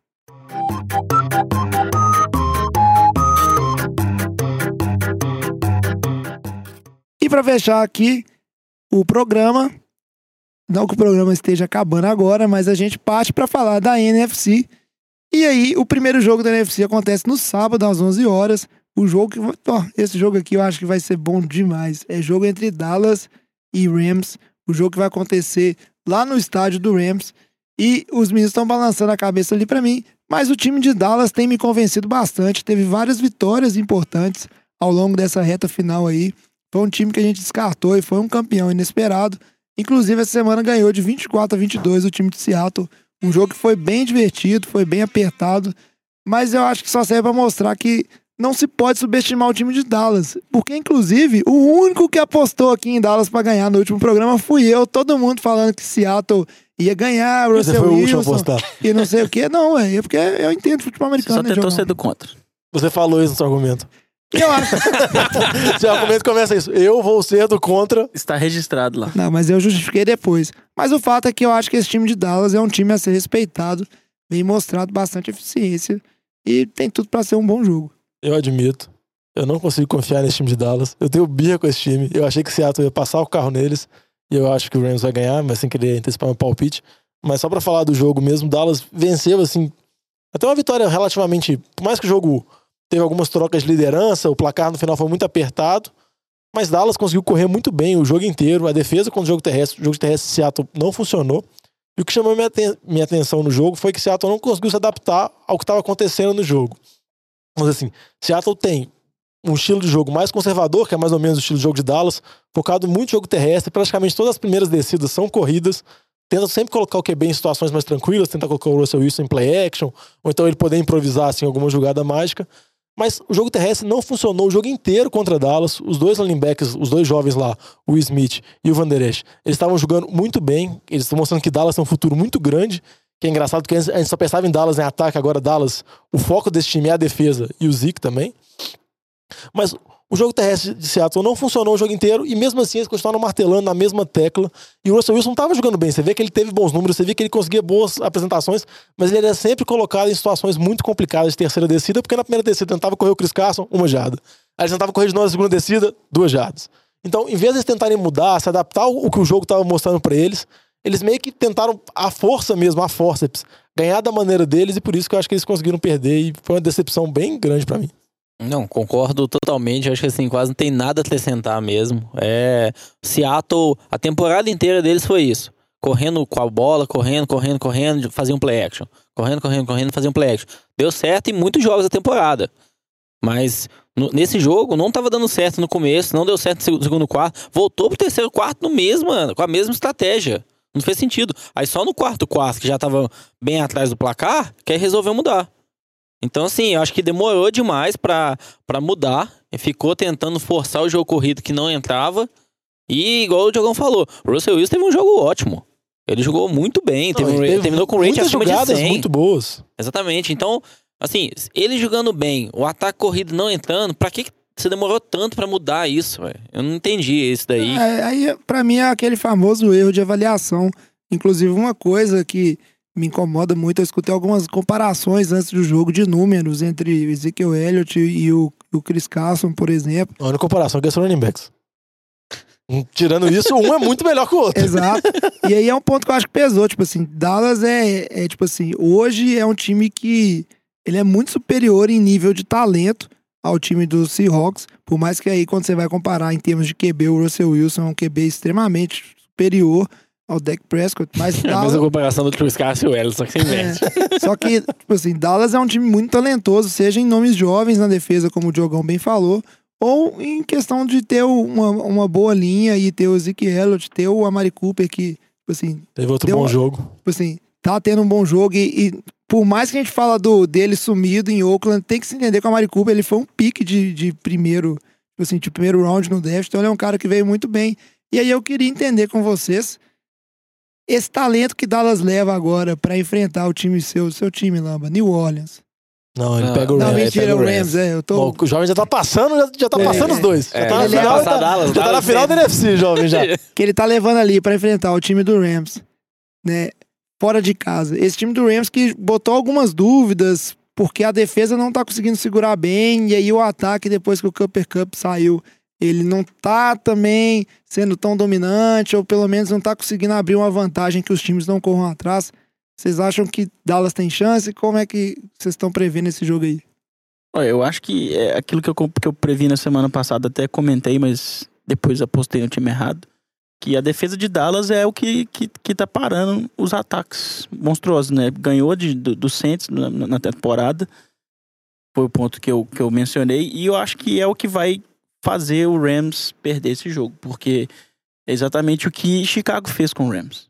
Botou defesa na cara do Goff. Eles não conseguiram fazer nada foi lá marcar um tiquinho de ponto e pronto, ganha o jogo. Eu acho que a defesa de Dallas vai ser muito importante e o Ezekiel Elliott mantendo o ataque de, de- do Rams fora de campo, que vai dar essa grande vitória a Dallas. Até dar um destaque em relação a isso, nesse jogo aí Dallas Seattle, o Dallas ficou com a bola quase 35 minutos. Então, assim, Não, o Zeke correu tranquilamente. né, correu bem, dominou o relógio, e isso daí faz muita diferença. A chave é essa que vocês estão falando, o Van Der Esch e o Jalen Jalen Smith, os dois linebackers. Eles vão conseguir parar o Gurley? Então, assim, parando... Isso, o Gurley tá dá- saudável? Tá, Parece que tá- treinou. Tá, é, tá o treinando já. três semanas sendo poupado, já não é possível. Dá pra, dá pra ele fazer uma cirurgia de ACL nesse tempo que ele tá fora. Ele vai jogar assim, então vai- essa é a chave. Você consegue parar o Gurley? Se você conseguir parar o Gurley, é como o jovem comentou, não tem mais o Cooper Cup. Aí você tem o Brand Cooks e o Robert Woods. Tem duas peças ali, assim, não são receivers absurdamente bons. No nível que a gente fala de Andrew Hobbs, Terra Hilton, né? São um pouco mais limitados. Então a chave é parar o Gurley, mas eu acho que eles não vão conseguir parar esse ataque do Rams. O ataque do Rams é muito explosivo, é igual a gente tava falando antes aí, de algum comentando, tipo, a gente não pode esquecer o que a gente viu na temporada regular, né? A gente viu o time do Chiefs destruindo, um ataque muito bom, melhor ataque da liga. E o time do Rams é a mesma coisa, velho. Um ataque muito potente ainda. Nas últimas semanas não teve o Gurley, então assim, ah, esse ataque não veio bem nas últimas semanas, mas tava sem o Gurley, velho, que é o principal peça do time. Gurley voltando, com o Jared Goff jogando bem, chama que veio, ele sabe fazer jogadas boas, ele vai fazer o que ele faz melhor, velho. Então acho que o time do Rams ganha essa semana aí. Eu acho que pode ser um, um jogo apertado e tudo mais, mas também não me assustaria se fosse uma. Não uma lavada, né? Mas um jogo fácil pro time do Rams eles abrissem uma boa vantagem e administrassem o jogo inteiro. Eu concordo com o que o Lama falou e e acrescento outras chaves pro jogo. Eu acho que uma delas é em relação à defesa de Dallas, mas nem com relação aos linebackers, com relação aos dois pass rushers. Tanto o Ran- o Randy Gregory quanto também o DeMarcus Lawrence vem muito bem, confirmando um grupo muito forte de Dallas. Que é até uma coisa engraçada se você parar pra pensar, se falasse há cinco anos atrás. Ah, qual defesa você acha melhor? A defesa de Dallas ou a defesa de Seattle? Você vê que em cinco anos as coisas mudam muito e a Dallas é uma defesa muito dominante e muito jovem em boa parte delas. Então eu acho que essa é uma chave para Dallas conseguir pressionar o Jared Goff, igual o Batata falando no jogo contra Chicago. Os jogos que o Goff foi pressionado, os números do Goff sob pressão são muito ruins, então com o ataque do Rams não funciona. E a chave do jogo que eu acho da defesa do Rams é conseguir parar o Zeke, porque o ataque de Dallas basicamente é o Zeke, que não é pouca coisa, porque o Zeke vem jogando muito bem. Só que a defesa do Rams, por mais que você pensar, ah, tem o Sul, tem o Donald, por mais que tenha bons nomes que você pensa no meio da linha, é uma defesa que, tem, que teve alguns problemas quando o jogo terrestre a temporada toda. Mas mesmo com isso tudo, igual eu brinquei no início, eu ainda tenho uma birra com Dallas. Eu não acreditei que eles iam ganhar a divisão, eu não acreditei que eles iam conseguir ganhar de Seattle. Eu ainda acho que o Rams vai ganhar, igual o Lama falou, eu acho que eles são mais time, eu acho que são um time mais completo. Eu acho que a comissão técnica é melhor. Então, eu acho que o Rams vence e eu não ficaria surpreso se o Rams conseguisse vencer por uma margem maior. Eu acho que o Rams conseguir colocar pontos nessa defesa de Dallas, que eu acho que é uma boa defesa, mas eu acho que o ataque do Rams tem essa possibilidade. Eu tenho certas dúvidas com relação, vamos dizer assim, ao Dak Prescott tentando, jogando sem o Zeke, tentando passes mais longos e coisas do tipo. É, Diogão, aí justamente isso aí que você falou, eu, por esses motivos, Justamente eu também. Sobre essa, essa questão do, do time Nossa, do Rams só ser um time se tava mais. Ser um time mais versátil, ser um Muito time bom, mais completo. atento ao programa. É justamente nisso que me faz também acreditar que o time de Los Angeles vai sair com a vitória nesse jogo. Até porque, por mais Só o que. a gente- Batata de novo sozinho, hein? Batatinha tá usado. Batata tá no all-in. Mas Eu só porque a gente, é, a gente considera essa questão de Dallas e fala de Dallas ganhando jogos, mas uma coisa que tem que ser dita é que todos esses jogos que, onde Dallas surpreendeu, seja Seahawks, seja Saints, ou até ao longo da temporada que Dallas ganhou, foram todos jogos de placares muito próximos. Nunca teve Dallas, foram pouquíssimas as partidas de Dallas que foram muito dominantes. Né, no sentido de dominar o jogo inteiro e marcar muito. Acho que uma Me- foi um mesmo contra quando- o Giants que eles ganharam É. de zero, alguma coisa assim, mas É. assim, não, Não, mas mesmo É, com- final de temporada. É, mas mesmo quando, por exemplo, Dallas domina, por- igual o jogo contra o Saints, ah, Dallas foi muito bem.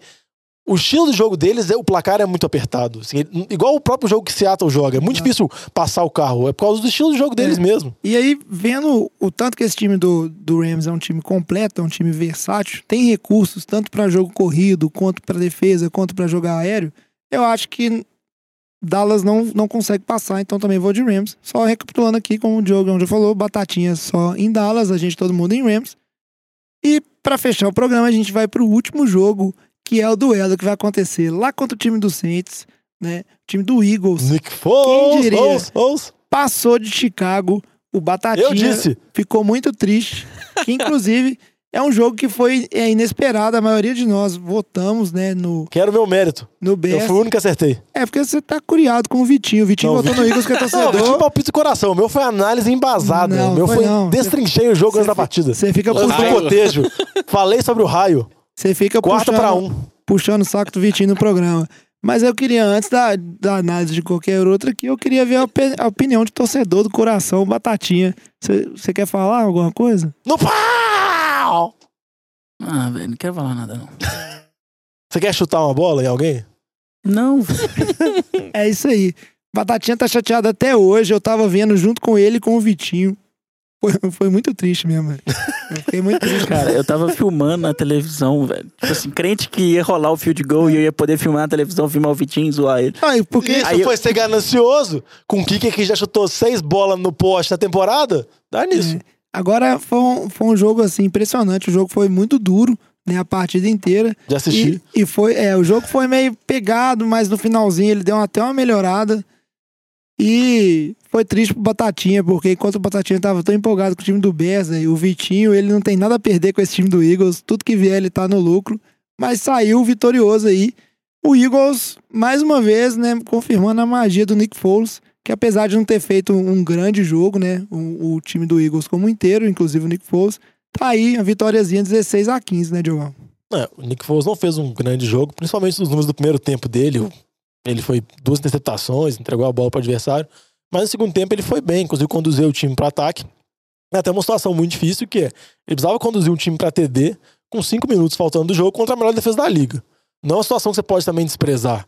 Mas eu acho que o principal mérito do jogo, por mais que eu brinco do Nick Foles, do Raio, como eu falei agora, dele conduzido pra TD, eu acho que foi a defesa do Eagles, que principalmente no front seven deles, eles conseguiram pressionar muito o Trubisky. Teve que, mais não tenha conseguido tanto sexo no jogo, o Trubisky foi acertado várias vezes no jogo. Tanto o Michael Bennett quanto o Fletcher Cox. Eu acho que eles conseguiram fazer isso, que eu acho que esse que é moldado na defesa. A secundária não é boa. Você vê que ela tem certos problemas, mais que esteja jogando melhor agora, ela não é uma secundária boa. Mas a força de defesa do Eagles tá, nesse, tá na parte da pressão do QB, tá na linha. Mas aí eu queria fazer uma pergunta ali. O, o Trubisky, ele machucou, né? Mais no início do jogo, sentiu uma perna ali, foi até pra cabaninha, voltou.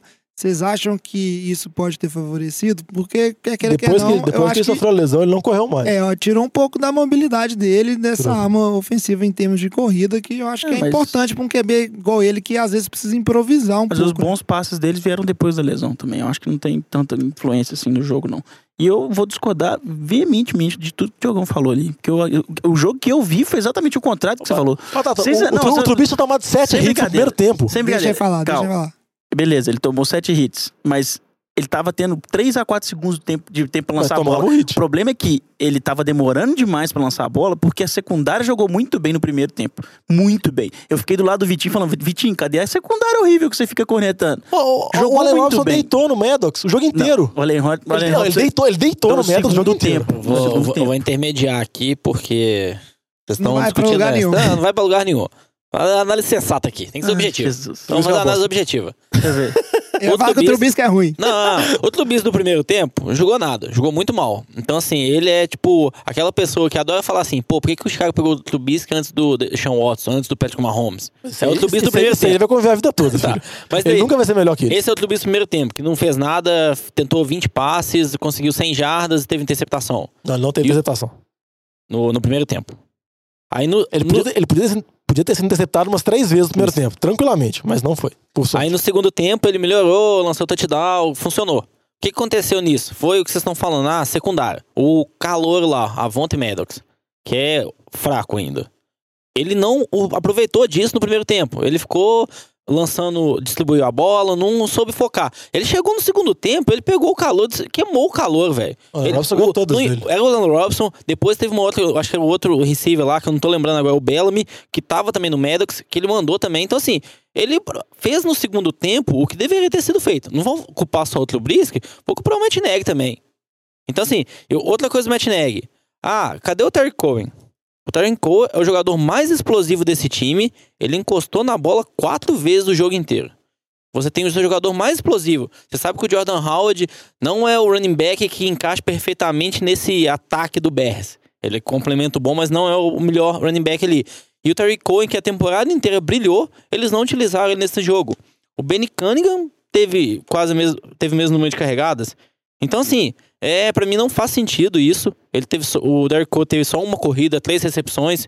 Isso pra mim, eles não utilizaram como deveriam utilizar. Tanto que a gente pega no final do jogo, quando o time do Bears esteve atrás, for ter um kickoff, eles colocaram o Cohen pra retornar o kickoff Retornou bem. ele não retorna kickoff. Então, assim, eles sabiam o tanto que ele é explosivo, tanto que ele poderia ajudar e retornou muito bem o kickoff. Geralmente, geralmente ele retorna só punch. Exatamente, que possibilitou esse. Então, é- essa que é a questão. Eu acho que o Matt Nagy errou nisso daí. Não, não usar o Terry Cohen como deveria ter usado. Errou não ter explorado o Maddox como deveria ter explorado no jogo inteiro, só aproveitando o segundo tempo. E eu acho que só um destaque aí positivo pro time do Eagles é a linha ofensiva. A linha ofensiva do Eagles jogou bem. Começo da temporada a gente ficou criticando ela o ano, o ano inteiro, né? E agora, no último mês que o time do Eagles enfrentou Aaron Donald, J.J. Watt, Khalil Mack, nenhum dos três tiveram nenhum sec contra o quarterback do Eagles, só três quarterback hits. Então, assim, uma linha ofensiva que tá jogando muito bem nas últimas semanas aí. Uma coisa que complementa essa linha ofensiva é que eu vi uma estatística o Nick Foles é o QB que tem o arremesso mais rápido da liga. E ele teve o arremesso mais rápido, vamos dizer assim, da temporada dele nesse jogo contra o Chicago. Ele geralmente é um QB que se livra da bola muito rápido. Geralmente ele dá o, o passe lateral pro Golden Tate, pro Galor, pro Alshon Jeff e manda os caras se virar. Então, é, eu concordo com o Lamba. É tanto a melhora da linha ofensiva, quanto também a presença do Nick Foles, pelo esse estilo de jogo dele, que se casa muito bem com o Doug Peterson. É, SEC sempre foi um, uma estatística, ela é um conjunto ali de QB e linha, né? Eu posso fazer uma pergunta barra provocação com Batata? Pode. Batata, Criei expectativa agora. você tem medo do Bears virar o novo Jaguars? Não, do, do, vamos dizer assim, do seu QB afundar uma grande defesa? não. Não acho que afundou. Eu não tenho medo, mas também não acho que não pode acontecer. pode acontecer. mas É uma eu não coisa tenho pra- medo disso, não. É uma coisa Não, pra eu se acho pouco especular provável, mas é eu queria perguntar. É uma coisa pra se especular, apesar que eu nem. Eu acho que é, tipo assim. É precipitado e. Acho que pela coordenação também, vem, a gente vê o Matt Nagy, provavelmente o head coach, vai ganhar aí como head coach do ano, né, na NFL. E eu acho que ele não vai, o trabalho dele não vai cair tanto de um ano pro outro. É, eu acho que o time de Chicago foi acelerado, né? Porque É, a, eu- a previsão era o time melhorando ano a ano, só que com a chegada do Kalil Mack, o time deu um boom que divisão. Só, verdade. é, dois jogadores que não jogaram no time de Chicago, né? O Ed Jackson, que assim, foi first team all pro esse ano aí. Jogou Safety. muito safety. E o Clay Burton também, o Taren, que de última hora aí, por conta de lesão, não jogou. Então, talvez, se esses jogadores tivessem jogado um ou os dois, né? Poderia ter um resultado diferente. Então, foram faltas aí, ausências. É, eu, eu particularmente acho que esse time de Chicago é, continua muito bom, só Mas eu a vou falar a maior ausência do jogo. Que Ah. Chicago ganharia se tivesse. Se Carson Wentz tivesse jogado. se Carson Wentz, a ausência aqui, vou É, falar. isso é porque o verdade. Vitinho tá aqui pra falar, pra defender o menino. É, eu também acho. Ele tem um QB de franquia e tem um QB vencedor de Super Bowls. Ele tem que escolher quem ele quer. também ponto. acho. Agora, é, já que você tá puxando isso aí, Diogão, só fechando aqui, né? Acho que todo mundo aí acompanhou, viu aí fatidicamente que no final o Bears ainda teve a chance de virar o jogo ali, um field goalzinho, se eu não me engano, de 43 jardas, né? Desejadas. E aí, o, o kicker dos Bears, que me fugiu o nome, Coach Parker. Cold Parker, chutou a bola. Ex-Eagles. Ele já tinha chutado essa bola na trave aí num jogo contra Miami na temporada quatro vezes. Não, contra jogo. Detroit. É, contra Detroit, já acertou uma outra vez. E aí conseguiu acertar nesse chute dele a trave duas vezes. Mas pra falar, o field goal foi bloqueado. É, o Batata não acreditou, Não mas bloqueado. saiu aí que pegou na pontinha Tá do dedinho, vídeo. de não um sei quem. tip, que foi isso? Vê o vídeo que pega o chute, ela nem desvia. Não, ela foi Ela- bloqueada. ela Uma bela defesa desvia. do cara do Eagles. Pois é. E É aquela perseguição coisa, né? contra um bom kicker de Chicago que vai ficar mais quatro anos Ah, contrato lá. Isso aí, isso aí só confirmou que aquela coisa do treinador chamar um, um timeout antes do kicker chutar, que nunca funciona nesse jogo funcionou, então tá comprovado que tem que chamar Desde mesmo. 2004 não É. dava certo. Tem que chamar mesmo, porque quando funciona, aí o mérito é todo do treinador. Mas a gente já falou muito desse jogo aí. Batatinha tá triste, o Vitinho não tá aqui, né, pra comemorar e tal, por motivo de saúde, porque eu tenho certeza que ele queria muito estar aqui, tripudiano em Ele deve cima estar do, bem ruim mesmo. do Batata, né, não dá conta de falar, né, aí pra gravar o podcast não tem jeito. Mas aí, inesperadamente, o time do Eagles vai viajar então lá pra New Orleans pra enfrentar o time do, do, do Lamba, né, e aí eu já queria saber do Lamba aí, ô Lamba, qual que é a sua expectativa pra esse jogo, né? Conta pra gente como é que tá o coraçãozinho aí. Se você tá com medo, né, do, do Nick Foles aí ou não. Porque eu não sei quem que você preferia pegar. Eu acho que você tem mais medo da mandinga do Nick Foles do que de pegar qualquer um dos dois times. Ah, Eu acho que o time do Eagles é, tem muitas falhas. A gente, o Nick Foles vem bem nos playoffs, mas ele não teve um jogo assim tão bom assim também contra o time de Chicago. Tem méritos também da defesa de Chicago. Mas eu acho que o time do Saints tá um time completo, a gente vê poucas falhas. Defensivamente veio jogando muito bem na segunda metade da temporada. O ataque que teve algumas falhas na segunda metade da temporada, mas você tem ali Drew Brees, velho. O cara tem toda a experiência, assim, não tem um risco dele julgar mal. Champeito, Drew Brees e Champeito, velho, eles vão destroçar essa secundária do Eagles, igual eles fizeram na temporada regular, que foi uma surra aquele jogo. Então acho que mesmo que o ataque do Eagles com o Nick Foles funcione, a defesa do Saints talvez não venha tão bem, eu acho que o ataque do Saints consegue compensar. Então acho que o Saints consegue ganhar essa semana. Acho, principal, acho que a maior garantia que consegue ganhar é por conta do ataque contra essa secundária do Eagles que a gente sabe que é fraca. E a defesa do Saints jogando bem, time Tipo assim, acho que tá com sede de vitória depois da temporada passada, aquela derrota pra Minnesota. Eu talvez aí, talvez a penúltima temporada do Drew Brees aí, se ganhar uns Super Bowls, talvez a última, aposente, acho difícil, mas então assim, a gente não sabe. Então acho que ganha essa semana, acho que é muito favorito aí dos quatro jogos. Pra mim é o jogo mais fácil aí, acho que ganha. É, é, o Diogão tá apontando pra mim falar, eu acho que tem muito o que analisar, não. Tirando, tirando o Diogão que vai, vai Não querer sei, jogar velho. Não sei. mandinga aqui do. Diogão, né? Diogão ele gosta de provocar os outros. Eu não sei, mano. A gente sabe tranquilamente, aí você sabe que eu não gosto, né? Vocês aí que nos ouvem, que eu não gosto de concordar com o Lamba e puxar saco do time do Saints. Mas o fato é que o time do Saints oficialmente foi o melhor time dessa temporada em termos de, eh, de pontuação, vitória, derrota e etc. Foi muito bem. E é um time que, inevitavelmente, ele é muito, muito completo, né? Tem um bom ataque, tem uma defesa razoável.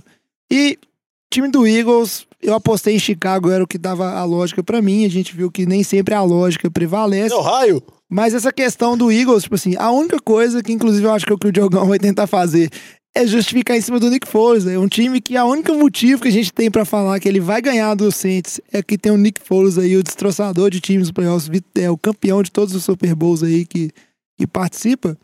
Eu acho que é motivo fraco. E como na UFC ali eu falei que eu queria ver playoffs entre Chiefs e, e Chargers, que eu acho que tem tudo pra ser um jogão, ser um, um bom match. Eu também acho que a gente merece essa revanche entre Saints e Rams, que foi um jogaço na temporada, que o Saints saiu vitorioso. E a gente merece ver de novo aí para ver qual time agora nos playoffs vai se fazer melhor. Por isso que eu acho que New Orleans tem que passar. Jogo, sua vez. Eu sei, Batatinha. Ele quer pode- falar por último aí, ele quer falar por último, Ah, pode ir. Eu vou acessar. Tem nada pra falar, não. New Orleans, óbvio. Fala, Diogo. Não, eu concordo com tudo que vocês falaram. A gente vai encerrando a NFL de boteco por aqui. Não, eu concordo com tudo que vocês falaram. O time do Saints é muito mais complexo, muito mais completo. Joga em casa, tem aproveitamento em casa, assim, Drew Brees em casa é absurdo. A defesa dos Eagles não é boa. Eu acho que eu poderia ficar brincando aqui, falando do Nick Foles, do Rai, etc. Mas o Nick Foles tem uma derrota só em pós-temporada, que é exatamente contra o Saints, jogando fora de casa. É desde a época antiga do. Qual que é o- daquele coordenador? O quê? Defensivo? Não, o treinador, o treinador de ataque do, dos Eagles. Não, o treinador de- dos Eagles que, que o Nick Foles perdeu pro Saints. E era do college lá? Ah, que é do college? É. Nossa. Chip Kelly. Chip, Chip Kelly. Kelly, perdão. Nick Foles foi QB, jogou contra o Saints, perdeu aquele jogo. Mas eu, eu queria muito apostar em Filadélfia, porque a história do Nick Foles é muito engraçada. Ver o Nick Foles chegando aos playoffs. Só pra Então dar... aposta. Eu não consigo, Lamba. o time do Saints é melhor em todos os aspectos. O Nick Foles, por mais que a gente falando muito bem, o, único- o jogo que ele foi muito bem mesmo, dessa volta dele, só foi contra Houston. Os outros jogos ele teve momentos de altos e baixos. Acho que ele tá com cinco interceptações, cinco interceptações, interceptações nos últimos quatro jogos. Ele não vem, tipo assim, tendo números expressivos. A defesa não vem jogando tão bem. O time não tá jogando em casa. Eu vou apostar em New Orleans, mas se eu quisesse apostar muito em Filadélfia, só pra ver a cara de engraçado, eu, mas eu aposto em New Orleans ainda. É, nesse jogo aí, então, teve um, essa unanimidade. Realmente, é difícil de confiar nesse time do Eagles. Diogão também, na rodada passada, apostou só pra puxar o saco do Vitinho. Não, eu apostei porque eu acreditava. Só pra Ele puxar elogiando saco. aqui só pra puxar saco de novo, não- né? Você viu, né? Mas como o Vitinho tá aqui, ele aposta no Santos. É. Agora vamos ver. Não, vou mudar minha aposta. Não. Quer saber de uma coisa? Vou mudar, vou pôr Filadélfia aí, é feeling. Beleza, então. Tomar no Errou. vocês. Errei, com certeza. É, não apostou à toa. Mas se ganhar, vocês vão ver, eu vou encher o saco do Nick Foles. Eu vou torcer pra ele perder na final de conferência Se também. ganhar, eu não vou vir pro programa que vem, não.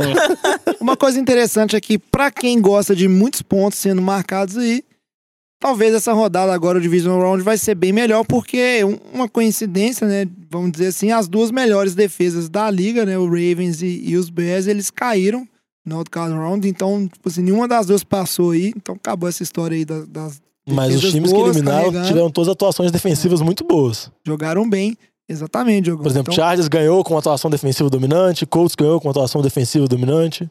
Isso aí. Então, estamos aí esperando. Se o Wildcard Round não foi o melhor do século, eu Nick muito, Foles! eu em muito você, pra esse garoto. Divisional Round ser o melhor do século pra gente se divertir bastante. Lembrando que são dois jogos, no Não sábado, tem como dois ser no o melhor do domingo. século. No ano passado, a virada de Minnesota contra o Saints. É verdade, Vai é ser verdade. bem difícil. Nossa, já pensou? Um milagre de New Orleans. Ele, o, o Nick Foles. Vamos ver.